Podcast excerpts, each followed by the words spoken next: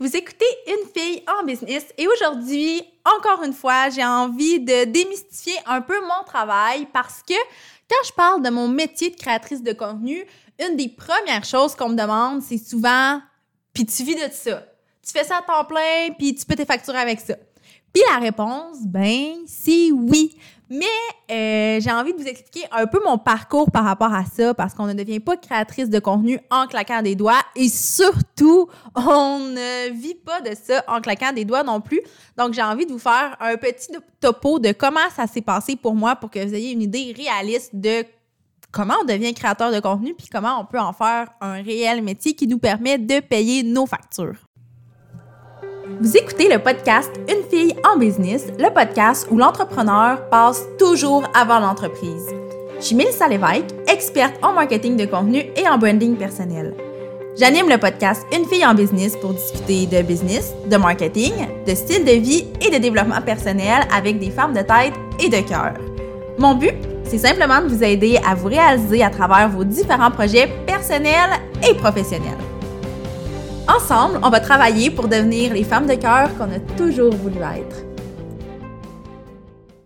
En intro, j'ai un petit peu caricaturé les gens qui me demandent euh, si je vis vraiment de ça, si c'est mon métier.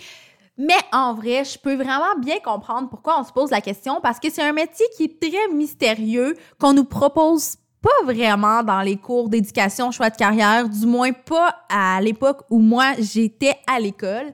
Puis vu de l'extérieur, ben ça a plus l'air d'être un passe-temps qu'un travail, mais je vous assure que c'est bel et bien un travail. Puis j'en profite aujourd'hui pour vous raconter mon parcours qui m'a amené à devenir créatrice de contenu à temps plein et générer un revenu qui permet vraiment de faire de ce travail-là mon métier principal. Euh, Évidemment, je vous raconterai pas tout mon parcours professionnel parce que j'en ai déjà parlé dans d'autres épisodes de podcast, j'en ai parlé sur mon blog, bref, j'en ai parlé un peu partout, donc je veux pas être trop redondante par rapport à ça, mais je veux prendre le temps d'approfondir les étapes par lesquelles moi je suis passée pour faire de la création de contenu mon travail. Donc, d'abord, ce qu'il faut savoir, c'est que euh, j'ai pas décidé de devenir créatrice de contenu nécessairement. La façon que ça s'est passé pour moi, c'est que j'ai mis les pieds dans la création de contenu de façon tout à fait naïve, tout à fait inconsciente, en créant ma première opportunité, c'est-à-dire en créant mon blog. Donc, en 2013, alors que j'étais encore à l'université, j'ai lancé La Mallette, qui était un blog lifestyle à ce moment-là. Mais évidemment, c'était vraiment pas mon métier. En fait, je connaissais même pas encore le métier de créateur de contenu et je générais un gros zéro dollar avec cette plateforme-là. Mais cette plateforme-là, elle m'a énormément servi par la suite, autant pour rencontrer des nouvelles personnes puis garnir mon carnet de contacts. Euh, que pour démontrer l'étendue de mon travail, en faire un peu mon espèce de portfolio. Donc, comme j'allais raconter souvent euh, un peu partout sur les internets, j'ai lancé mon blog en étant étudiante en communication, rédaction et multimédia à l'Université de Sherbrooke, ce qui a fait qu'en plus de mes nouvelles connaissances académiques, en plus de mon blog, ben j'ai aussi euh, eu des stages qui m'ont permis de peaufiner ma création de contenu, mais surtout qui m'ont appris à créer du contenu pour d'autres plateformes que les miennes. Ça a l'air de rien dit comme ça, mais je vous jure que c'est littéralement deux métiers complètement différents que de créer du contenu pour nous versus créer du contenu pour des entreprises. Pour vrai, on appelle tous les deux des créateurs de contenu, mais je dirais que c'est deux expertises qui sont complémentaires, mais totalement différentes. Puis, ça m'a permis de découvrir que j'étais aussi passionnée par l'un que par l'autre. Donc, en créant du contenu pour la mallette, ben, je faisais entendre ma propre voix, je parlais de sujets que moi je connaissais très très bien, j'étais 100% à l'aise avec tous les sujets que je traitais. Et en créant du contenu pour les entreprises, ben, j'allais chercher le, côté de challenge qui me permettait et qui m'obligeait en fait à faire des recherches, à apprendre sur des sujets que je connaissais pas beaucoup ou pas du tout dans certains cas. Ça me demandait aussi de m'imprégner de nouvelles ADN, de l'ADN d'une entreprise que je représentais, mais qui n'était pas moi. Et ça me stimulait aussi énormément. Puis, à ce moment-là, j'ai découvert, j'ai su en fait qu'une fois que j'allais avoir terminé l'université, c'est ces deux facettes-là que je voulais vraiment approfondir. Donc, je voulais poursuivre mon travail avec la mallette, mais créer du contenu pour d'autres aussi. Donc, les choses, étant ce qu'elles sont, euh, après l'université, je me suis trouvé un emploi traditionnel qui me demandait de créer du contenu.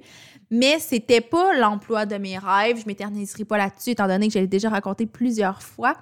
Mais en parallèle, j'ai créé du contenu pour certaines entreprises qui m'avaient découvert grâce à la mallette. Donc, merci à cette belle plateforme, cette belle vitrine-là qui m'a permis d'avoir mes premiers mandats, de peaufiner un peu ma création de contenu. Puis par la suite, de fil en aiguille, ben j'ai garni mon carnet de contact, j'ai garni mon portfolio, puis, euh, de plus en plus de gens m'ont découvert. Donc, au début, c'était vraiment les gens qui venaient à moi pour me demander de créer du contenu, que ce soit pour leur page Facebook, leur compte Instagram ou pour leur blog. À ce moment-là, c'était principalement ce que je faisais. Donc, c'était vraiment, vraiment chouette.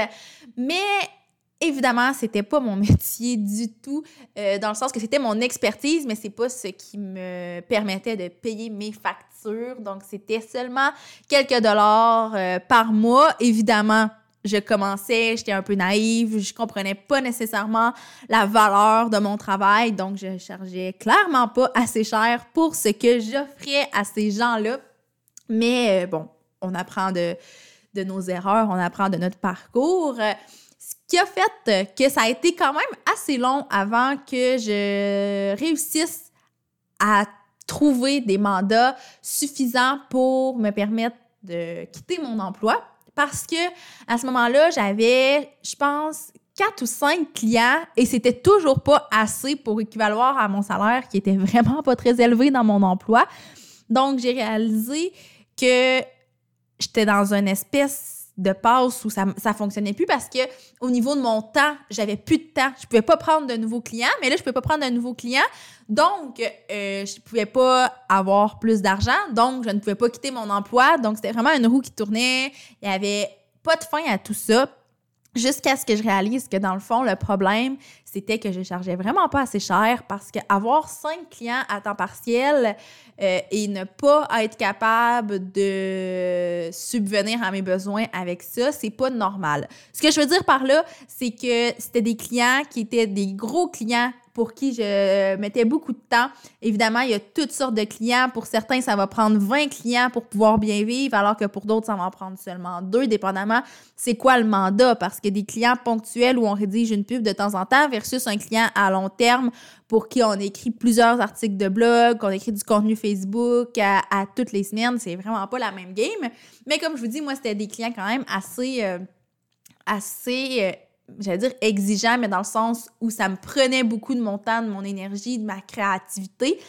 Donc, j'ai revu mes tarifs, évidemment. Puis, avec le temps, des nouvelles personnes ont découvert ce que je faisais, des nouvelles personnes se sont intéressées à ce que je faisais. Et comme je l'ai raconté à plusieurs reprises, j'ai eu un gros mandat où ce n'était pas moi qui avais fixé mon tarif, mais bien l'agence qui m'engageait, entre guillemets, qui m'a proposé euh, un, montant fixe tous les mois.